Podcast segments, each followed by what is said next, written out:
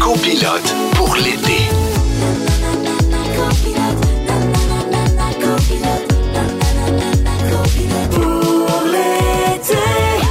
Allô, bonjour tout le monde, bienvenue à Copilote pour l'été, édition du mardi 5 juillet. Ici Jessica Barker et Michel Charrette pour vous a- raccompagner à la maison. Oh! Hey, on est là jusqu'à 18h.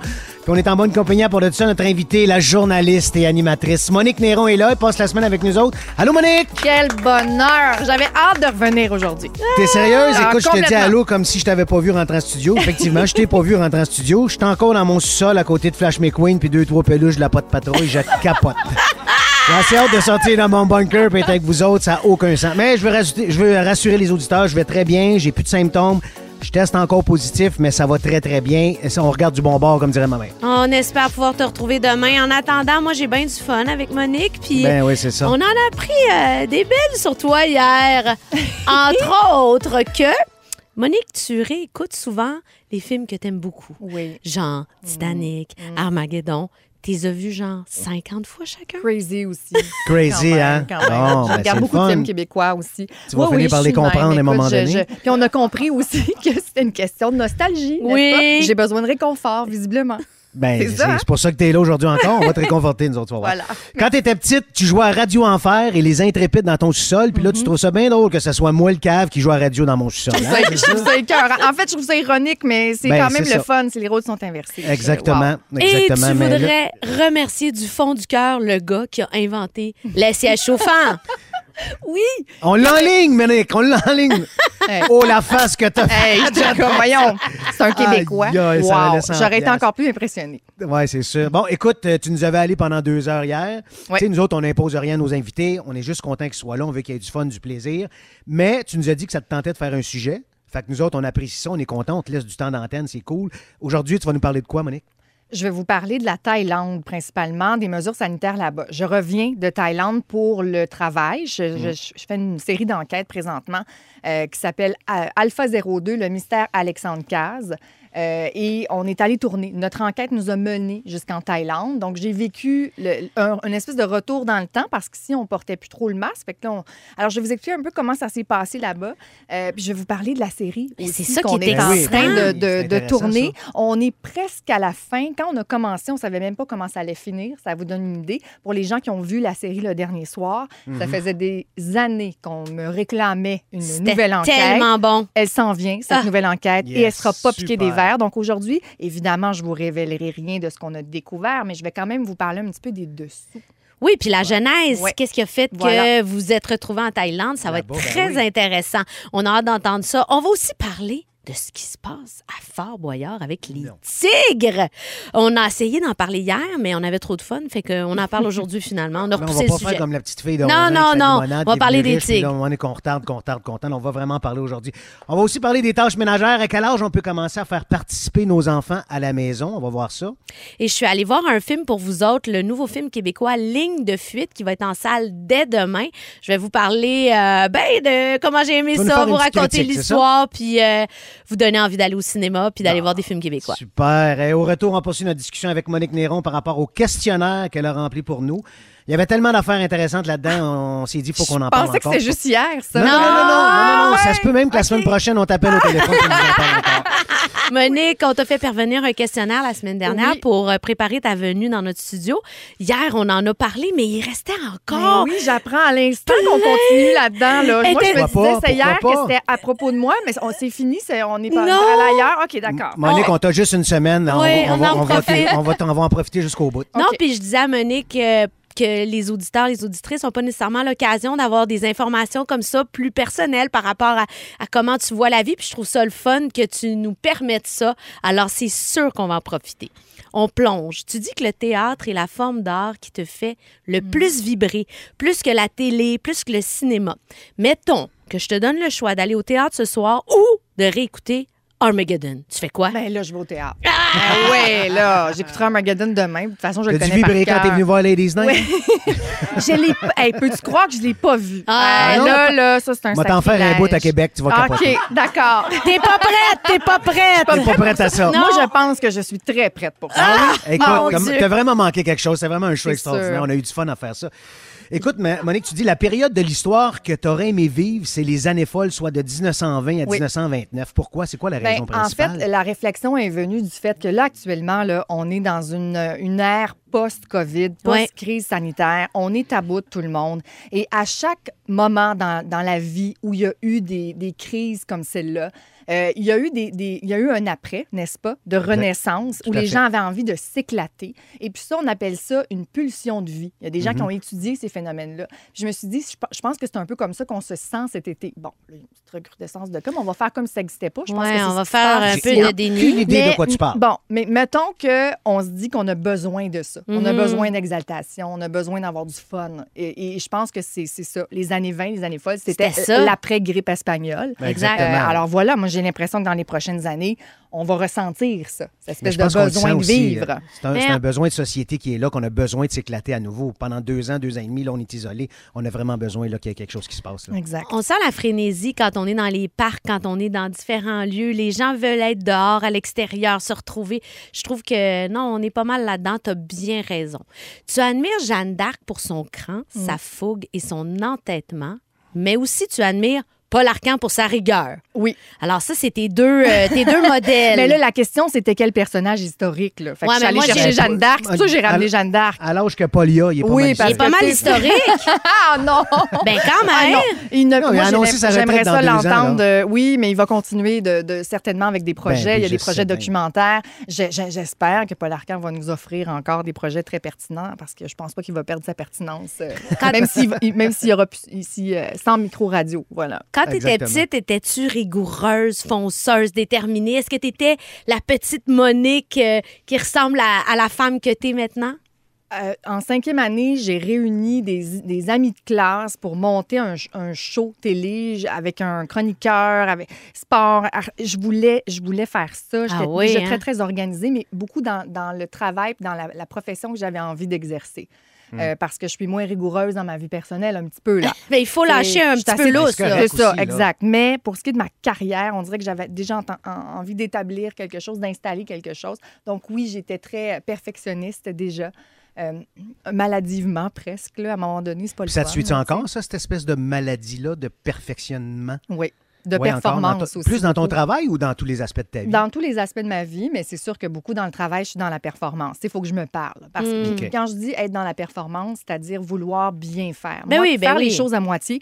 Vous l'avez vu, mon questionnaire? Là? Oui. Je l'ai pas rappelé à moitié. Non, non, mais écoute, Ben, c'est là, ça. c'est sûr, Ça, c'est moi. c'est sûr. Tu sais, c'est quoi, je vais passer des heures à faire c'est quelque chose parce que je trouve que euh, les gens méritent par respect qu'on qu'on s'implique comme il faut. tu. Ben, c'est pour ça que Des t'es fois- rendu où t'es rendu, Ben, des fois, je refuse des projets parce que je dis c'est pas que j'ai pas envie de le faire, c'est juste que je, je, vous méritez pas que je fasse ça à moitié. Alors, on Oh, se donne fait que rendez-vous à un autre moment. C'est comme Mm. un, un petit cadeau que tu nous as fait cette semaine, d'abord, vu que t'as pas refusé d'être là. C'est vous qui m'en faites un. Je l'ai Oh, dit, je là, l'ai là, dit là, hier là. et je le répète et je le pense très sincèrement. C'est c'est un bonheur moi, de venir m'éclater avec vous cette semaine. Ben, je suis en pulsion de vie, moi, là. Ben, moi aussi, je suis en pulsion de vie. Écoute, ma- euh, Monique, il y, a il y a une question qui était très pertinente, puis tu as répondu avec ton cœur, je suis sûr. On t'a demandé à qui tu chanterais, une ch- la, à qui tu chanterais la chanson Une chance qu'on ça de, de Jean-Pierre Ferland. Puis tu as répondu ta grande amie Émilie. Oui. Perrault. Ah, ça vient d'où cette belle amitié-là? C'est-tu dans le moment où vous travaillez toutes les deux avec, euh, avec Paul? Oui, ou, euh? cette, cette amitié-là, elle est née à la, À la radio. radio. Elle est née parce qu'on était voisines de bureau pendant des années. Euh, puis la radio, c'est une bulle. hein. Les gens qui, qui, qui- qui travaillent ici, vous le savez. Là. Tu sais, on est collés, collés sur du monde. là. Puis là, nous, on arrivait en plus à, qua- à 4 heures du matin. Ben oui. C'est pour arriver à 4 heures du matin, pour que ton cadran sonne à 3 heures et demie. Il Ouais. faut que tu aies envie de travailler avec les gens avec qui tu travailles. Et Émilie, cette, cette amitié-là, elle est née. Évidemment, elle est née dans l'affaire Roson, dans le mois aussi. On a scellé quelque chose de professionnel. Puis là, on s'est mis à voyager ensemble après. On finissait nos saisons de radio. On partait en Europe pour, euh, pour s'évader. Pulsion de vie, encore une Mais fois. c'est c'est pas, juste- J'imagine c'est- après. c'est pas juste une amitié de- au niveau du travail, c'est une amitié dans la vie personnelle Complètement. aussi. Oui, on a, on a connecté sur beaucoup, beaucoup de choses. C'est une grande nostalgique, elle aussi. On est, euh, oui, on a connecté sur du Julie Mars. Ouais, ouais. Ah, j'ai tellement aimé le podcast qu'elle a fait Ben d'ailleurs oui. sur Julie Basse. C'était merveilleux, Émilie Perrault. On te salue. On apprend aussi que tu as une phobie de la mort. Ça s'appelle la thanatophobie. Tu dis, je veux pas que ça s'arrête, j'ai bien trop de fun. Oui, exactement. C'est tellement merveilleux. J'ai pas envie depuis que je suis toute petite, j'ai comme un espèce de feeling que. Je, aussitôt que ça va là, là, dans ma tête, Mhm. l'idée que ça puisse s'arrêter, par exemple, ça me fait peur parce que j'ai pas envie que ça s'arrête. Parce que Ben, oui, j'ai trop de choses à faire encore, puis j'espère que ça va durer le, le plus longtemps possible. Mais tu sais qu'à un moment donné, ça va arrêter. Comme le- la fin du Titanic. Ils vont C'est- couler le bateau. c'est hein. une des- hein? C'est une des seules justices au monde, semble-t-il. Exactement. Ça, puis payer l'impôt. Ça, c'est sûr. Oui. Est sûr dans Les vie. phrases de Michel. Hey, comment? Vous écoutez Copilote pour l'été. Téléchargez l'application iHeartRadio et écoutez-nous en direct du lundi au jeudi dès 15h55. Rouge. –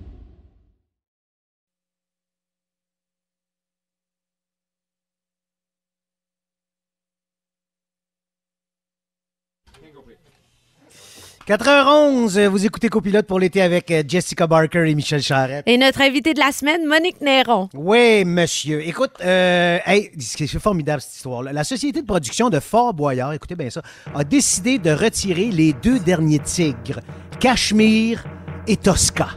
Ils ont décidé de retirer les tigres. Pourquoi? Eh bien, la production dit avoir une prise de conscience générale autour du bien-être animal.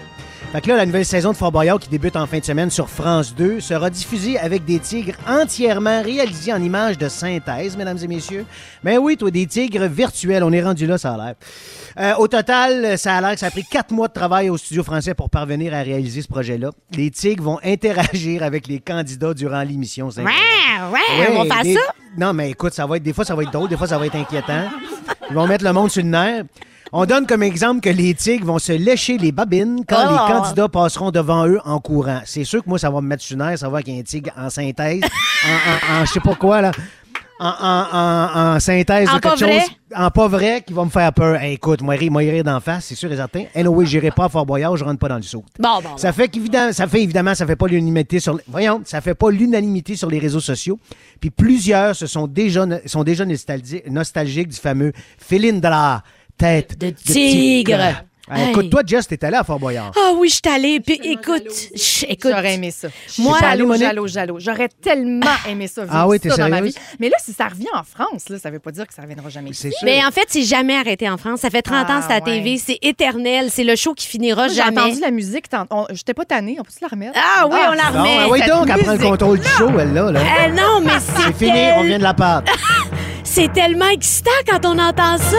Toi, Jess, là?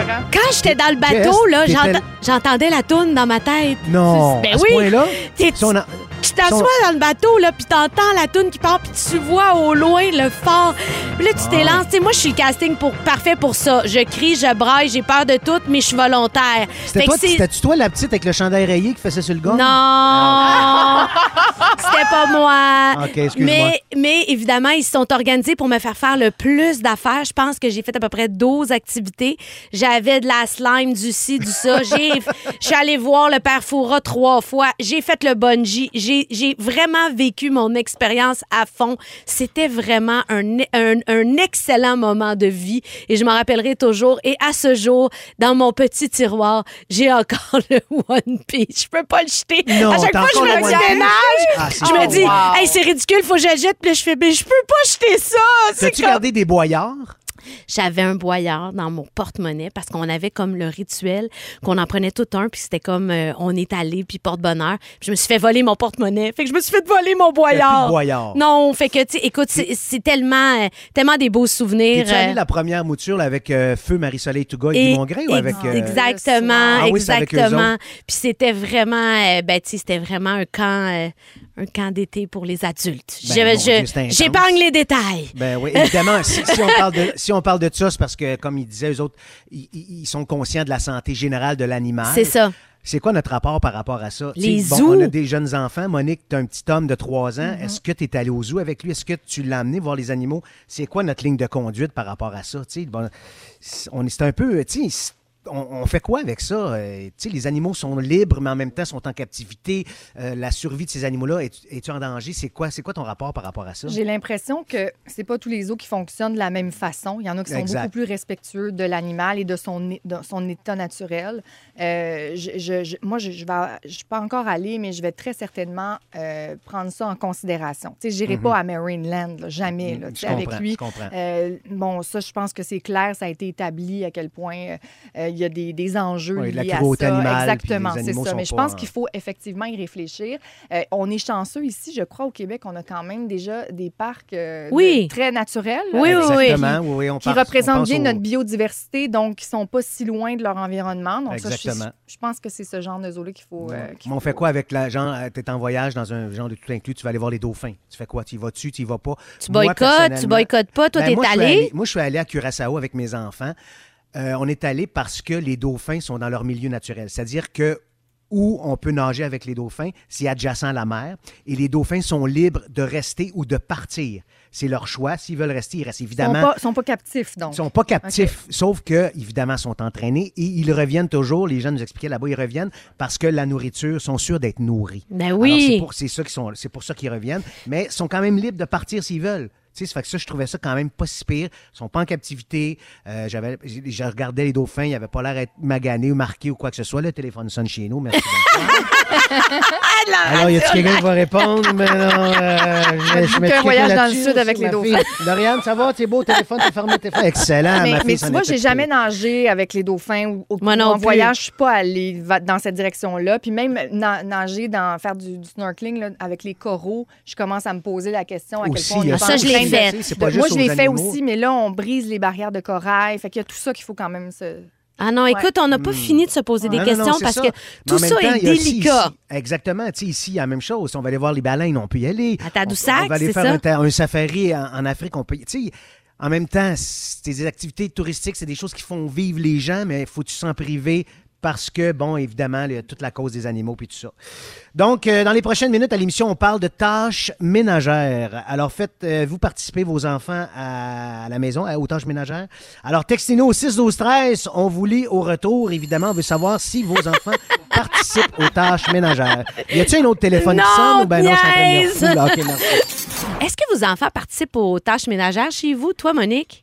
Mais là, on est Ben devenus meilleurs amis, là, euh, Jess et moi, pendant la pause, parce qu'on a découvert qu'on était toutes les deux aussi bordéliques. Et je lui ai confié quelque chose dont je suis peu fière. Mais mon fils, qui vient d'avoir trois ans, dans les faits, plie plus de linge que moi. Absolument. Des fois, je travaille un petit peu le matin sur mon ordinateur, puis c'est, c'est, euh, c'est l'amoureux à la maison qui s'occupe principalement du lavage et du pliage. Donc, il y a des vêtements qui traînent sur. Et puis là, il l'entraîne, il l'entraîne doucement. Fait que là, il imite son père, tu sais, c'est parfait. Puis là, euh, je travaille un petit peu le matin, puis là, il arrive à côté de moi, puis il plie du linge. Ben, voyons Tellement donc. cute! C'est. C'est Il y a extraordinaire. trois ans. Puis tu sais. c'est-tu, tu sais, je le sais, il y a trois ans, tu fait quand même pas pire ou. euh, Ah, Michel! Hey, Non, non, non, mais- non, mais tant- il est bon. La tant question, elle est très monde, ben pertinente. non, fais-les pas, elle est très pertinente. puis Ben, je l'encourage, évidemment. vois. Je lui dis que c'est bien plié puis que c'est extraordinaire. Oui, vraiment, vraiment. Mais t'es pas obligé de repasser en arrière de lui, genre. Pour Ben, le replier comme du monde. Je pense que ça doit être mon, c'est de mon chum qui passe à- après. Ah, je parce. Que, parce que, comme je toi, viens de Monique. dire, j'en plie pas beaucoup de linge. T'es bordélique.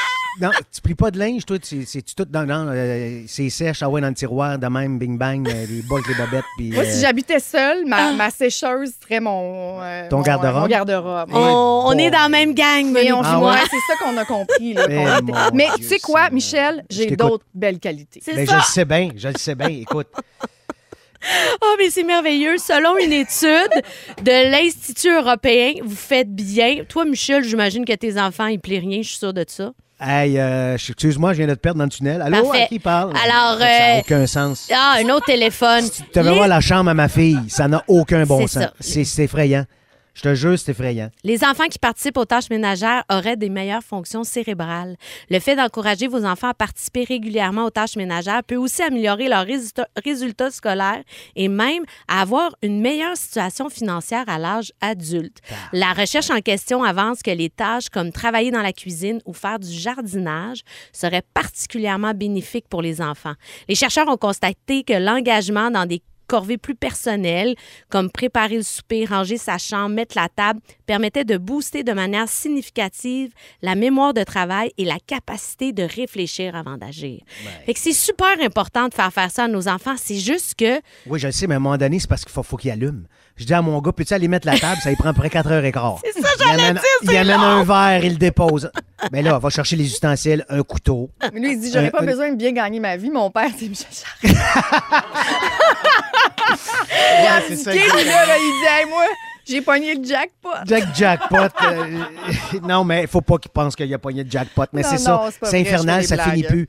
C'est vrai que c'est long. C'est vrai que c'est Mais en long. même temps, Mais tu ça. mais en même temps, c'est délicat parce que des fois, moi, pour les motiver, je leur dis ben, si tu ranges ta chambre, tu vas avoir euh, une pièce. C'est-tu correct de faire ça? C'est-tu un, un bon moyen Eh. d'encourager les enfants à faire ça? Ou faut que ça faut qu'ils le fassent d'instinct, que ça vienne d'eux autres. Mais en même temps, si j'attends après eux autres, je vais vivre dans un, dans un bordel ou dans une caverne dans deux mois. Fait que ça m'intéresse pas non plus. Ben moi, je pense que, tu sais, je veux dire, tout le monde peut faire ce qu'il veut. Il n'y a pas une bonne façon de faire. Mais moi, c'est sûr que j'ai de la misère à payer mon enfant pour, mettons, passer l'aspirateur ou laver le plancher, alors que moi, il n'y a personne qui me paye quand je le fais. Tu sais, de façon aussi basique et terre à terre que ça.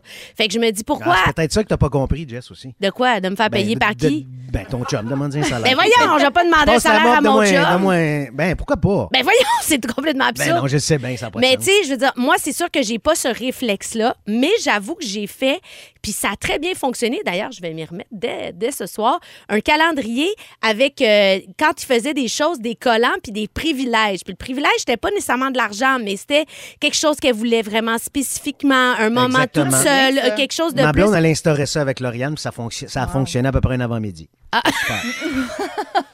Mais c'est parce que c'est ça, tu sais, c'est que vite, on oublie les bonnes habitudes. Nous autres, c'était très drôle parce que Victoria, elle, elle vidait la vaisselle, puis elle disait tout le temps, c'est l'affaire que je déteste le plus. J'étais là, mais moi aussi, Ben, je, déteste comprends. ça autant que toi, là, tu sais. Je veux dire, il n'y a pas de, de- quelqu'un qui aime ça dans la vie, la, vider la vaisselle. Puis là, ben, quand elle a eu ses cinq collants, elle a eu son privilège. Fait que ça, c'est toujours intéressant. C'est du renforcement positif. C'est ça. C'est différent. C'est pas une récompense. C'est comme. il y a quand même- C'est pas une paye ça. à Ouais. chaque semaine. non, non, non, je plus, comprends. Mais toi, Monique, quand tu étais jeune, est-ce que tu avais des tâches ménagères à faire? T'étais- C'était-tu une obligation chez vous? J'avais, je devais euh, être, euh, je, de- je devais me ra- me ramasser dans les pièces communes. Je me souviens, tu sais, je pouvais pas Ouais. me laisser traîner. Donc déjà que c'était difficile de me ramasser, je pense qu'il s'en tenait à ça, là, s'assurer que je me ramasse. Mais dans ma chambre, par exemple, tu parlais de la chambre de ta fille ou de ton gars, C'est- de- Non, non, de ma fille. de ta fille. Écoute, je pense que ça se pourrait qu'elle gagne à la fois bien sa vie puis qu'elle réussisse bien sa carrière, même si sa chambre est bordélique, je te le confirme. Parce que c'est ton cas, c'est ça? Définitivement. Non, mais c'est parce que ma fille, elle n'est pas dans sa chambre, puis ça bouge. Fait que Ouais, là, ben, il y a un ça bougeait problème. dans la mienne aussi. je OK, c'est bon, Mon parfait, père était découragé. Euh, Je suis partie de la maison à 17 ans pour ça, puis ça a bien été après. Ah! Écoute, on a reçu des magnifiques textos par rapport aux tâches ménagères. Il y a Vicky de Québec qui dit Écoute, mon 8 ans vide le lave-vaisselle. Bravo! Et l'autre de 10 ans fait la balayeuse. Quand même, c'est formidable. Tina nous dit que mon 6 ans lave les toilettes. Il adore. Mais quelle bonne idée! J'ai laver les toilettes. C'est-tu dégueulasse, laver les toilettes? C'est assez, c'est assez- ouais, c'est quelque chose. Ah, ça Écoute, il y, y a Nadia de Montréal qui dit Mes kids ont 18 et 20 ans et ils font fuck all. Merci, Salutations. Nadia! C'est Ah, formidable. Il y a euh, Marie-Lou de Québec à dire Je suis rassurée de vous écouter. Merci, Monique. J'habite seule et ma sécheuse me sert de garde-robe. Ah, tu Tu vois, vois, t'es Merci. un exemple pour le c'est- Québec. c'est T'es un exemple. Monique, pour le c'est Québec. bien correct. Les jeunes filles qui vont quitter aujourd'hui pour en- être en appartement vont dire Si Monique le fait, je peux le faire. Eh oui. Exactement. Je me- Pourri pour euh, remplir un lave-vaisselle aussi. Hein? C'est bien correct. Ah, puis en tout cas, on a eu des. C'est ça, on s'est. On l'une- s'est rendu compte, toutes les deux, qu'il y a Ouais. quelqu'un qui repasse après nous. Hey, ça, ça- nous gosse un peu. Ça n'a pas de bon sens. Nos chums, ils replacent l'organisation de, de la vaisselle. Mais tu fais ça, des- toi? Mais de quoi ça? Replacer comment Marie-Claude a le Ouais, je- ouais, c'est bien. Ah! Ouais, ben ouais, j'ai refait ça, C'est moi. cette personne-là. T'es Ouais, ouais, j'ai des tocs, j'ai des Ah. tocs. Mais oui, je te dis, j'ai pas peur de le dire, j'ai des tocs. Puis, mais, mettons je que j'aimerais comprendre pourquoi? Parce que ça m'énerve quand les, les plats de soupe sont pas dans supposé d'être la case qui va pour le plat de soupe.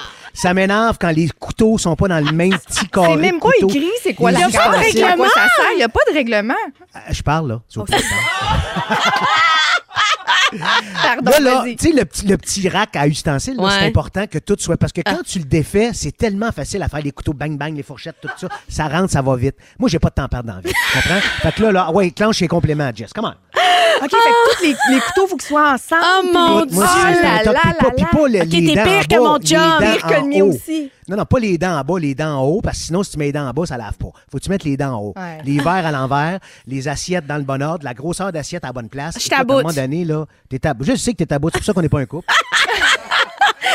Entre les Italiens, les Français et les Québécois, qui sont les parents les plus sévères selon vous? Hey. Selon une étude qui sondait des adolescents de Montréal, de Rennes et de Milan, ce seraient les parents italiens qui sont les plus exigeants, suivis de près par les Français et de très, très loin par les Québécois. Mais boy, je peux-tu vous dire, je pense que j'ai été élevé par des Italiens. Bon, bon, bon.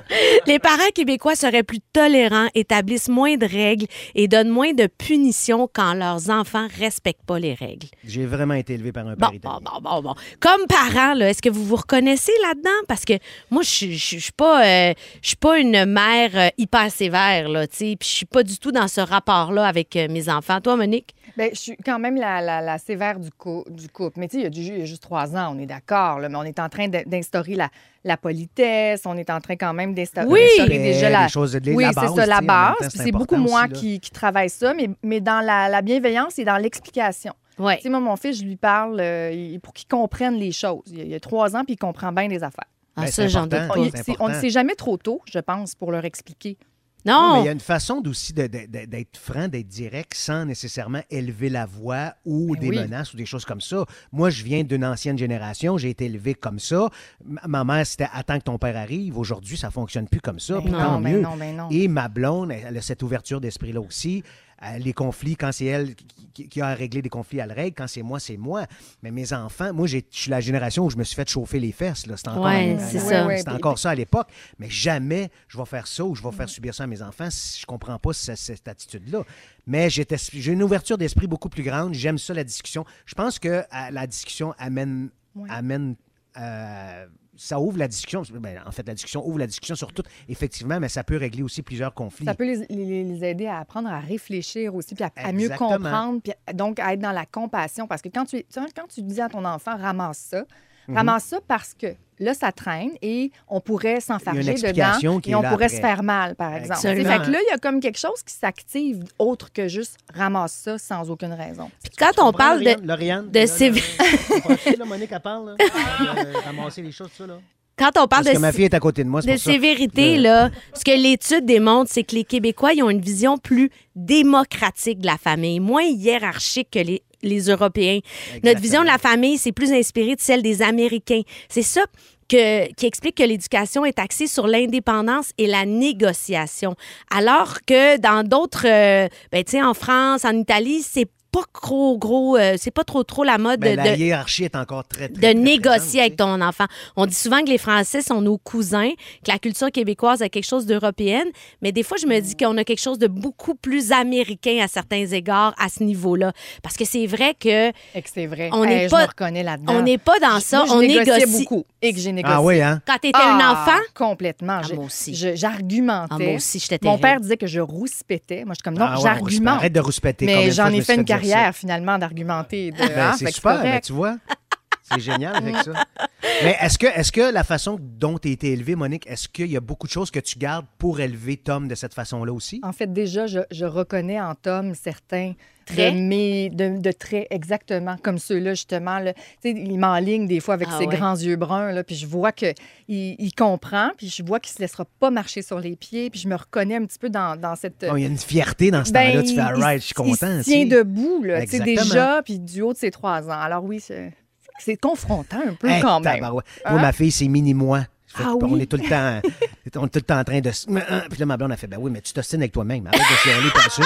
C'est- C'est normal. C'est souvent ça. Exactement. Claudine Prévost. Clo, clo, clo, Claudine Prévost. Aïe, aïe, aïe, aïe.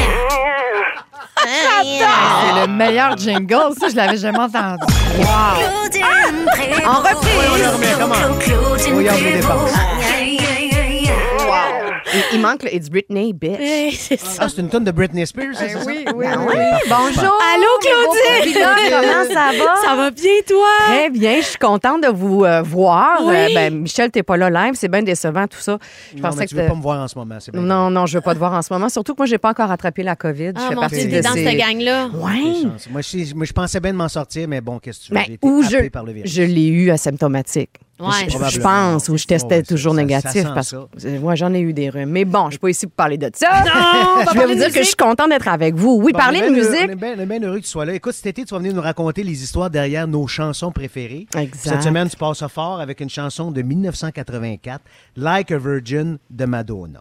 Ben, ouais, Ça donc. JP, tout de suite, l'extrait. Come on, baby, come on! C'est là qu'elle était à Venise, une gondole, hein, c'est ça? Euh, pas tout à fait. Ah oui, oui, oui, dans le vidéoclip, ah, oui. oui. come on, non, non. Non, non, hey, ils connaissent Madonna quand même, Oui, oui, je connais Michel. ma Madonna. Alors, cette chanson-là, écoutez, Madonna a fait euh, plusieurs textes de ses chansons, mais pas celle-là. Elle a été créée par un duo de musiciens qui s'appelait Tom Kelly et Billy Steinberg. Deux gars qui avaient leur propre band, mais qui écrivaient aussi beaucoup de hits pour les autres artistes. Puis on est dans les années 80.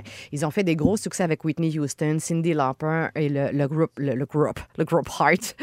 Et euh, donc, question quiz pour vous. Pour commencer, dans quel endroit pensez-vous que la tune a été composée? J'ai un choix de réponse. J'allais dire dans un studio. Et pas la bonne réponse. Alors, première, euh, premier choix de réponse. Dans les estrades d'un gymnase pendant une pratique de basket du fils d'un des deux gars. Deux, dans une chambre d'hôtel de New York après une nuit torride. Ou trois, dans un pick-up rouge pendant une récolte de raisins. Non, le pick-up. Pick-up. Moi, je dirais la, la nuit torride. Ah, moi, je dirais le basket. On dirait que c'est absurde puis que ça va être ça. Ben, c'est le pick-up! c'est Monique qui l'a! Dans un pick-up rouge. les autres. Ouais. Mais écoute, une journaliste annoncé des affaires Ben, de culture générale grande comme ça. L'encyclopédie. L'encyclopédie Néron. Alors, c'est Billy Steinberg, le gars qui a eu la bonne idée de la toune. Son père possédait un vignoble en Californie, puis il allait souvent travailler avec lui entre deux projets musicaux parce que qui dit euh, j'ai j'ai des bandes d'envie, connaît des périodes creuses. Hey. Alors, régulièrement, il allait jouer donc dans les vignobles et il se promenait à travers les vignes dans un champ, euh, pensait, dans, son pick-up rouge toujours, à sa nouvelle date qui le rendait donc heureux parce que lui venait de traverser une grosse peine d'amour pendant deux ans.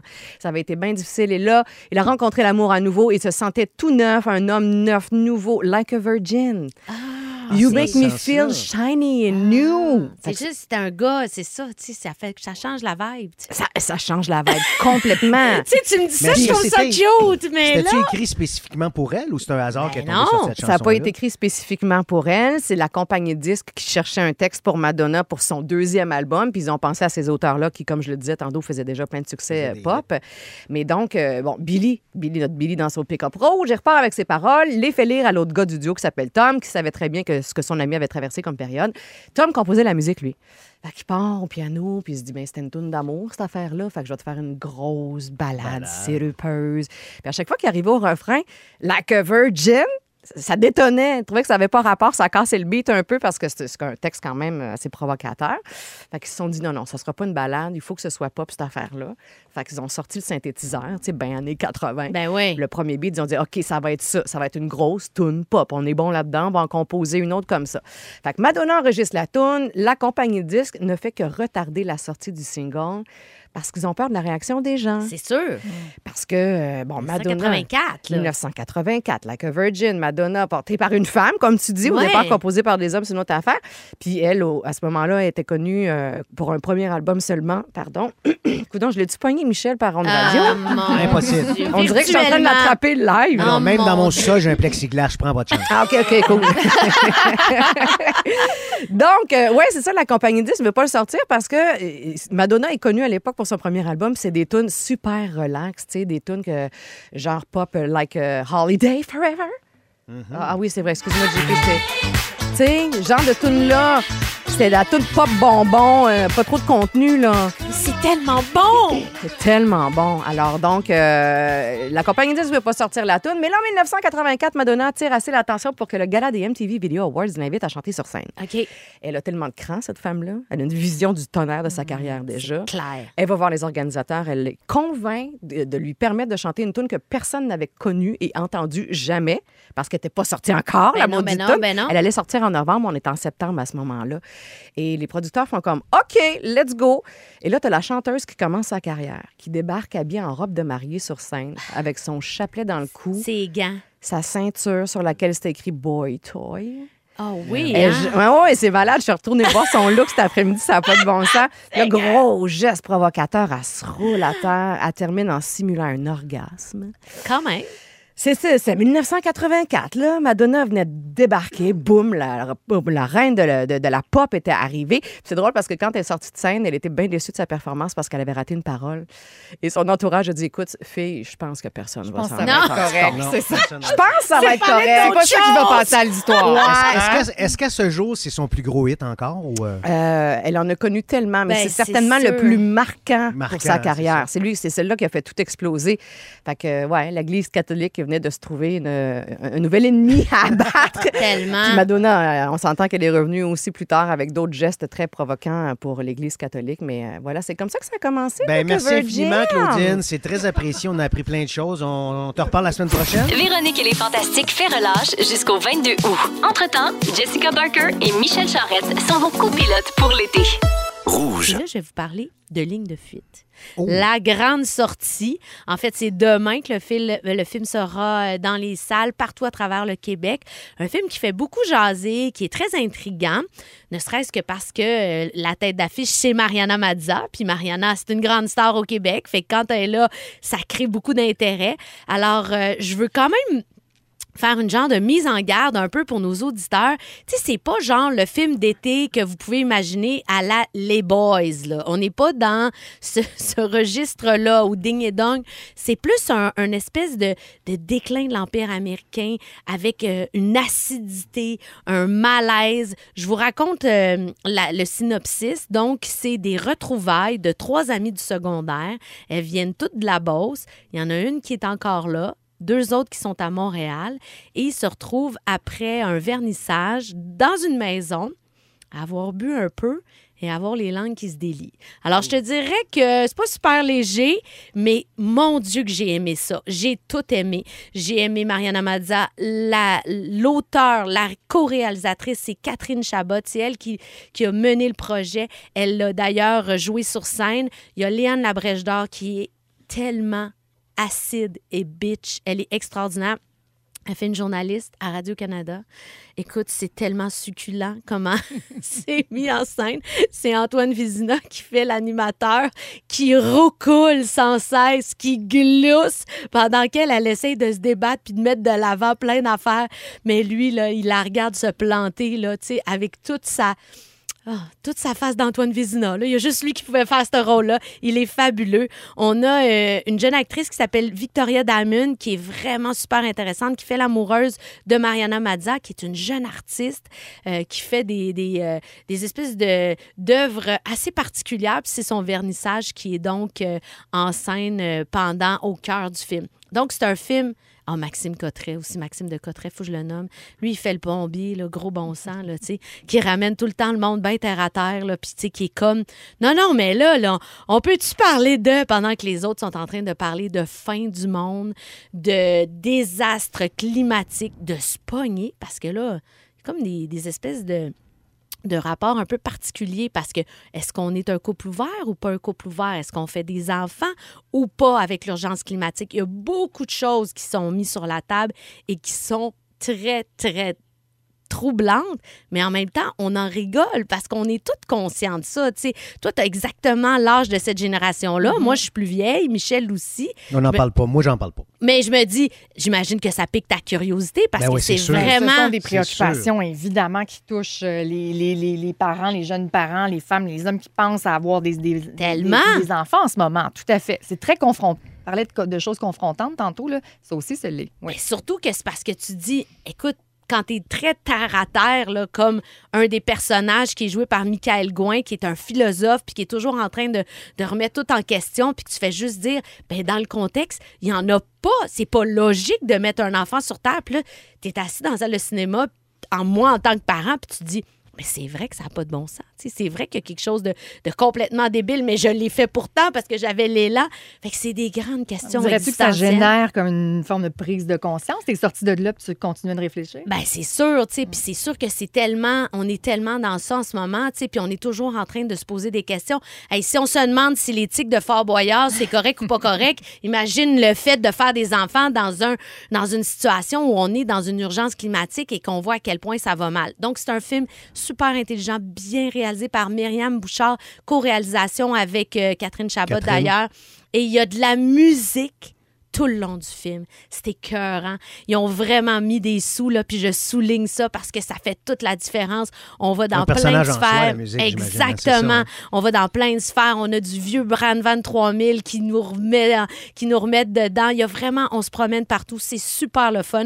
Fait que c'est un film grinçant, euh, euh, ça jase. Moi, j'ai beaucoup ri, j'ai beaucoup aimé ça, mais c'est pas les boys. Je fais une mise en garde, c'est pas les boys. Même Non, si ça fait deux fois que tu le nommes. As-tu quelque chose qu'on se te fait mais non, mais on se comprend, là. On comprend le pitch, là. Les boys, c'est c'est les boys, là. Un autre ben, film que j'ai vu 50 fois, tiens. Les boys, t'es Ben sérieuse? oui, Ah, certain. le ben, premier, c'est je le connais presque par cœur. T'es sérieuse? T'es- ben, plus que moi, je, je l'ai jamais revu, je pense, moi. Non? Non, j'ai vu la première, puis je pense que je l'ai jamais revu. Il y a plein de films québécois qui vont sortir 20 juillet. Confession de Luc Picard, ça, j'ai super hâte de voir ça. 5 août, Arlette de Marie-Lou Wolfe. 12 août, Les Tricheurs de Louis Godbout. 19 août, Un été comme ça de Denis Côté. Donc, ça, c'est les prochaines sorties québécoises en salle et je serai à l'affût de tout ça. Écoute, Monique, tu reviens d'un périple en Thaïlande. Oui. Tu es allé travailler là-bas, entre autres. Périple, Mais- c'est le bon terme. Périple, ah oui, hein, ça a été tout un périple. Écoute, euh, chaque pays a sa façon de dealer avec la COVID. Là-bas, eux autres, ils font ça comment? On est Euh, curieux. C'est quoi tes observations par Ben rapport oui, à parce ça? que là, en plus, il ne faut pas oublier qu'on venait, nous, de, de retirer certaines mesures sanitaires, n'est-ce pas, avec un semblant de retour à la normale. Et là, on prend l'avion en sachant très bien qu'on s'en va dans un pays où tout est hyper contrôlé encore et il y a beaucoup, beaucoup de mesures en place. Euh, pour vous donner une idée, ça prenait une taille passe, donc avec euh, un, un- un code barre, là, un scan qui permet de, de- de- de- de confirmer la vaccination, par exemple, à la fois pour rentrer au pays, pour rentrer dans un hôtel, pour Mhm. rentrer dans plein d'endroits. Évidemment, ils ont des gels désinfectants partout, mais ils ont surtout des thermomètres. À chaque entrée Ah oui? de commerce Encore? ou, ou- ou autre, là, tu rentres, mais là, le thermomètre, il est sur un pied, puis il prend ta température à distance. Fait que si tu fais de la fièvre, là, tout le monde le sait. Ça devient Ok, c'est rouge, super, là, c'est ben vraiment oui. très, très impressionnant. Comme quand tu voles de quoi euh, dans un magasin ici, ça se met à Tu peux pas t'en sortir, puis- c'est en Bon. plein ça. Euh, Mais excuse-moi, Monique, juste pour mettre en contexte, tu étais là quand précisément? Euh, Là, je là. suis partie euh, début du mois de juin de mémoire. Écoute, je suis encore un peu décalage horaire. Ce donc, ah, ben oui, parce que la- l'Asie, c'est un petit peu, c'est un petit peu violent le décalage. hein. On a passé neuf jours. Donc, pour les besoins de la série Alpha 02, le mystère Alexandre Casse, dont je vais vous reparler dans les prochaines Bien sûr, minutes. bien sûr. Euh, mais donc, c'était vraiment un voyage d'affaires. On, est- on a tourné là-bas euh, cinq jours, puis on a voyagé quatre jours. Fait que ça vous donne une idée. Je n'ai vu ni plage, ni Non, non. euh, station balnéaire. Là. On était à Bangkok même, donc on est resté là à 45 degrés. Il faisait chaud. On a eu chaud à des places qu'on connaissait pas, que c'était possible d'avoir chaud. Le masque est obligatoire partout, même à l'extérieur. C'est ça que tu Et disais. là, ça, c'est particulier, sous peine d'amende. Et là, Ben je suis allée oui. voir parce que c'est 650 dollars canadiens, euh, l'équivalent de l'amende. Fait que c'est as- c'est assez salé. là. Les Oui. gens niaisent pas avec ça. Mais de toute façon, en Thaïlande, les gens prennent ça très, très au sérieux, ce qui en fait le sixième pays au monde euh, le plus euh, apte Protégé. à faire face à une Ah, crise ouais, hein? sanitaire. Euh, et ça, c'est c'est là où c'est intéressant. Eux, là, ils n'ont pas niaisé avec la POC. Dans les secondes ou les jours, les premiers jours, je pense après trois jours, quand ils ont compris que la Chine, le virus était là, ils ont commencé à contrôler les gens. Et donc, Ils ont prêts, pu là. avoir un, un taux de par un million d'habitants parmi les plus bas en termes de décès euh, et de, de- de contamination. Euh, donc, c'est dire que c'est un pays duquel on devrait s'inspirer si, disons, il y avait une autre crise sanitaire, parce qu'ils ont su gérer ça de façon... euh, qui, est le premier? Je ne sais pas qui est le premier. C'est une bonne question. Le Eux autres premier sont pays? sixième, en tout cas. On va le chercher, on va le trouver. Mais eux, c'est ça, sixième position pour préparer une crise, euh, une crise pandémique. Puis comme je disais, ils ont, ils ont des décès, évidemment. là. il y a 30 000 personnes qui, malheureusement, sont décédées, mais sur le... le, le- Sur le lot, le, là. le lot, exactement. Donc, ça a été une aventure sanitaire. On, on avait eu l'impression d'un retour dans le temps. Puis respirer à l'extérieur à Avec le 50 masque. degrés, parce que le facteur humidex est très élevé là-bas, avec le masque, euh, c'est très étouffant. Puis c'est particulier parce qu'il y avait des gens, on voyait par exemple un gardien de sécurité tout seul dans le fond d'une rue, dans sa petite cabane, qui porte le masque tout seul. Tu sais, tu te dis, ben, mais ces gens-là respectent Mais ça. c'est ça que je voulais que tu Et mettes de l'avant. Parce que nous, on a été beaucoup dans le conflit euh, le pour fait, on le ou contre pas, le masque. on pas, avait ce regard-là d'une certaine façon au Québec, mais là, il y a une réalité complètement différente où c'est fait de façon bienveillante. C'est comme pour Exactement. respecter l'autre. C'est par respect pour les autres. C'est dans On la culture. C'est dans la culture. Puis on le sait, quiconque a voyagé en Asie euh, dans les dernières années, eux portaient déjà le masque. S'ils ont un rhume, par exemple, ils ont tendance à le mettre. Évidemment, bon, c'est des questions de smog aussi parfois, mais Absolument. mais ils ont cette conscience-là. Et là, on voit apparaître actuellement des gens qui parfois retournent au travail parce qu'ils n'ont pas le choix, puis ils sont peut-être encore euh, malades ou ils ont des symptômes. Puis on les... Moi, j'ai vu ça là, récemment dans les dernières semaines, des gens qui avaient l'air malades, qui portaient pas le masque. Oui, à Montréal. Déjà, là, on le remarque un petit peu. On Mm. le remarque parce qu'on se dit, on, on- on- on- on comprend les conséquences que ça peut avoir sur notre Ouais, vie. tellement, le fait maintenant, tellement. ah, Michel, tu es le premier à le savoir, non, tu es je dans ton sais, sous-sol en là, ce moment. dedans côté, là, que- ouais. Mais tu es là aussi pour protéger les autres en ce moment, alors que là, théoriquement, selon les mesures sanitaires, tu aurais le droit de sortir. Mais tu le fais Ouais, pour ouais, nous protéger, nous. Euh, je pense que c'est là aussi où on a une petite réflexion à faire en ce moment. Est-ce que si on a des symptômes, c'est correct de continuer de porter le masque pour protéger les autres?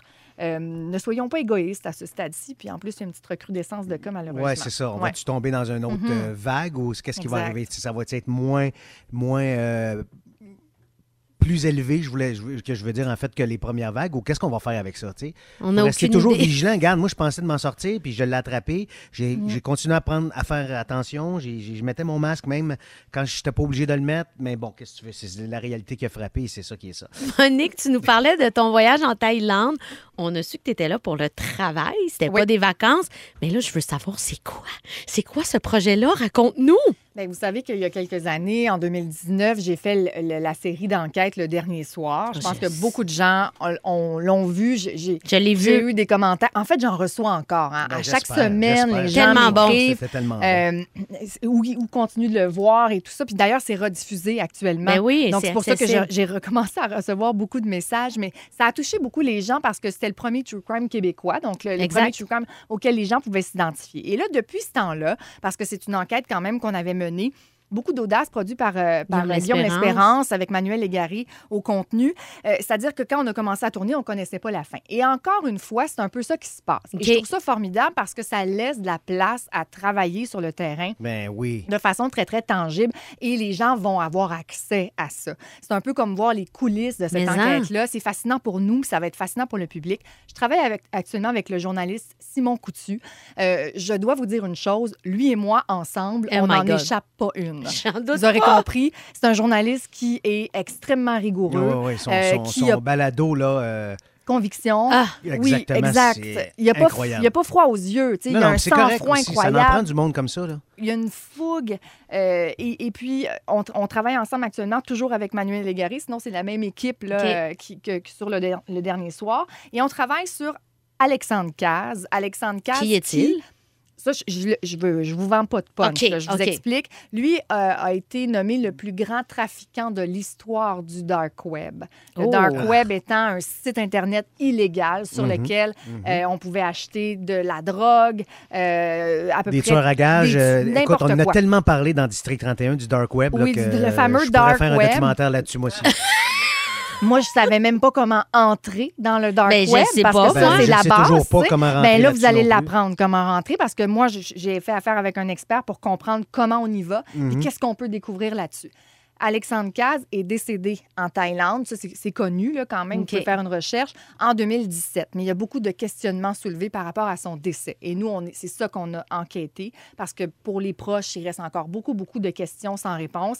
Et euh, c'était une des plus grosses prises de l'histoire du FBI en matière de dark web. Wow. La GRC a collaboré, la, la police thaï. Mais quelle aventure nous avons eue en Thaïlande? Vous savez que la Thaïlande, c'est pas tout à fait comme au Canada. Il y a beaucoup de choses qui qui sont pas aussi officielles. Et puis, il a fallu naviguer Mais, à travers ça. Ça a été fascinant. On s'est retrouvés assis devant des gens euh, qui ont fait de la prison, qui emmènent large. Il y a de la corruption. Il y a...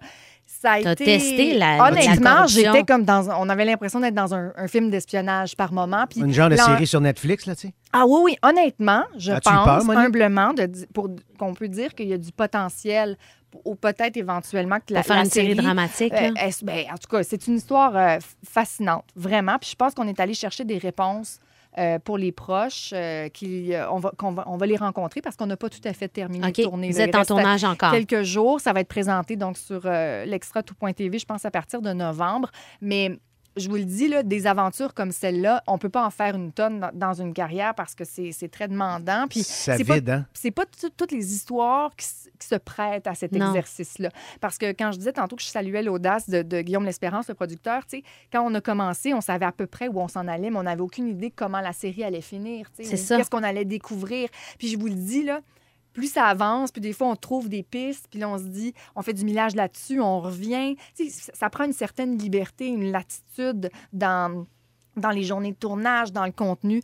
Donc, euh, je pense que, je pense humblement que les gens ne seront pas déçus de ce qu'on aura à leur offrir dans quelques mois. Mais est-ce que tu as eu peur? C'est ça que je veux savoir. Beaucoup Toi de gens m'ont posé cette question-là après le dernier soir. Par exemple, bien des gens étaient inquiets pour moi. Euh, dans ce cas-ci, là, actuellement, il va y avoir bientôt des... euh, faut, je peux pas aller trop loin, là, quand même, dans ce que je dis, parce que on va devoir retourner voir des gens pour les confronter. Alors, c'est sûr et certain, parfois... Là-bas, il faut que tu Euh, retournes là-bas? Non, ici, non, au on retourne Québec. pas en Ok, Thaïlande, ici. Donc, c'est sûr quand même qu'il y a des gens qui euh, devront répondre de certaines allégations. C'est toujours des moments où, euh, justement, il faut faire preuve d'un certain sang-froid, mais on est équipé pour ça, puis on est, euh, on est outillé et bien encadré. Alors et là, je pense que ça va faire aussi une bonne série télé, parce Hmm. que c'est plein de rebondissements, cette histoire-là. C'est digne d'une fiction, vraiment. alors novembre, Oui. la sortie sur euh, tout.tv. Merci Hey, c'est beaucoup fascinant, Monique. C'est tellement fascinant ce que tu fais. là. Ça n'a aucun sens. de nous raconter les, Les dessous. les dessous de ta série. C'est très généreux. 17h48, c'est déjà la fin, tout le monde. Merci d'avoir été à l'écoute de Copilote pour l'été sur les ondes de rouge. Avant de partir, par exemple, on va se jaser de notre moment préféré de l'émission. Jess, mon ami, ton émission, euh, ton, ton émission préférée, je sais que c'est Copilote pour l'été. Ah, ben mais ton oui. moment préféré dans l'émission, quel Ben- est-il? Ben, c'est quand j'ai appris que tu avais des tocs de la vaisselle, que tu n'étais pas capable d'endurer quand les plats de soupe sont pas dans le rack à soupe. Je ne fais que me dire, pauvre Marie-Claude, pauvre Marie-Claude, pauvre après moi. Marie-Claude. que, moi, je repasse après elle, elle repasse après moi. Fait que ça s'annule. tu vois, c'est. Ah, mon Dieu, toi, Michel! Ben écoute, moi, c'est incroyable. C'est quand j'ai appris que Tom, le fils de Monique, pliait plus de linge qu'elle. Mm. Alors, je vous rappelle tout le monde que Tom a 3 ans. Monique en a 35. Oh! Quelle Il y a aussi le fait- déception, hein, Michel? Hein? Non, je suis pas déception. déçu. C'est juste que je pense qu'il va être allumé dans la vie. À un moment Je pense donné. moi aussi qu'il va être allumé. T'as trois ans, tu plies ton linge Mm. à l'eau tantôt. Euh, J'ai été surpris aussi d'apprendre que c'est pas toi, Jess, que c'était toi. Non, que c'était pas. Voyons, OK, on passe à Monique. Monique, ton moment préféré de l'émission. On revient à toi dans une. Moi, j'avoue que, un, le thème de Fort Boyard, là, d'ailleurs, j'aimerais ça le réentendre. on mais le tout cas, réécoute. Et le récit de, de, de Jess sur quand elle dit qu'elle est sur le bateau, puis que là, elle écoutait la toune, puis qu'elle Dans vécu tête. le moment. Il y avait des étoiles encore. On dirait que tu tu t'es retourné à Fort Boyard Ça quand part tu l'as juste pour compté toi, Monique. tantôt. Je Écoute ça, écoute capotais. ça, Monique. Ah, j'ai des frissons partout. Partout, j'ai des frissons. On aimait toutes de Fort Boyard. Moi, ça, j'ai j'ai vibré quand t'as raconté ça tantôt. Là. Je- Wow. Ah, C'était Puis tellement garde le ton fun. saut, je t'en prie. Garde Je vais le garder pour oui. toujours. Ah, c'est juste qu'à un moment Le petit donné. saut, le chandail rayé quand tu fais sur le gang. Faut que tu gardes ça. Non, il revient sur le fait Non, que mais c'était ça mon autre point. C'est quand j'ai appris que c'était pas toi qui frappais Oh. sur le gang. Oh. Mais on passe à un autre appel. Alors, on a Guylaine en ligne. Guylaine? Écoute, soyez là tout le monde demain. Monique, tu vas être encore avec nous autres pour un beau plaisir, deux heures. oui. Ça te tente-tu de faire un sujet demain aussi ou ben non, euh, t'es fatigué? Je vais voir si je suis inspirée. Je suis OK, pas fatiguée. parfait, non, excellent. non, au contraire, je sors d'ici pleine d'énergie. Je sais bien, c'est sûr. C'est formidable d'entendre ça. Notre collaboratrice Josiane Aubuchon vient nous présenter sa jasette avec Claudette Dion, Oh la oui! mère de qui? De Stéphane Dion. Alors, JP s'en vient avec les plus gros hits.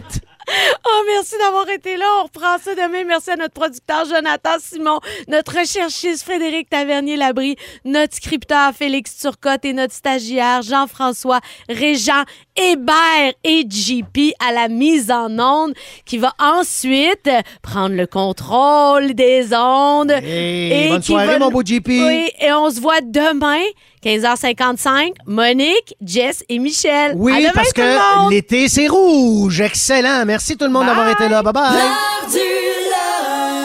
Vous aimez le balado de l'heure du lunch? Écoutez aussi celle de Véronique et les Fantastiques. Consultez l'ensemble de nos balados sur l'application iHeartRadio. Rouge.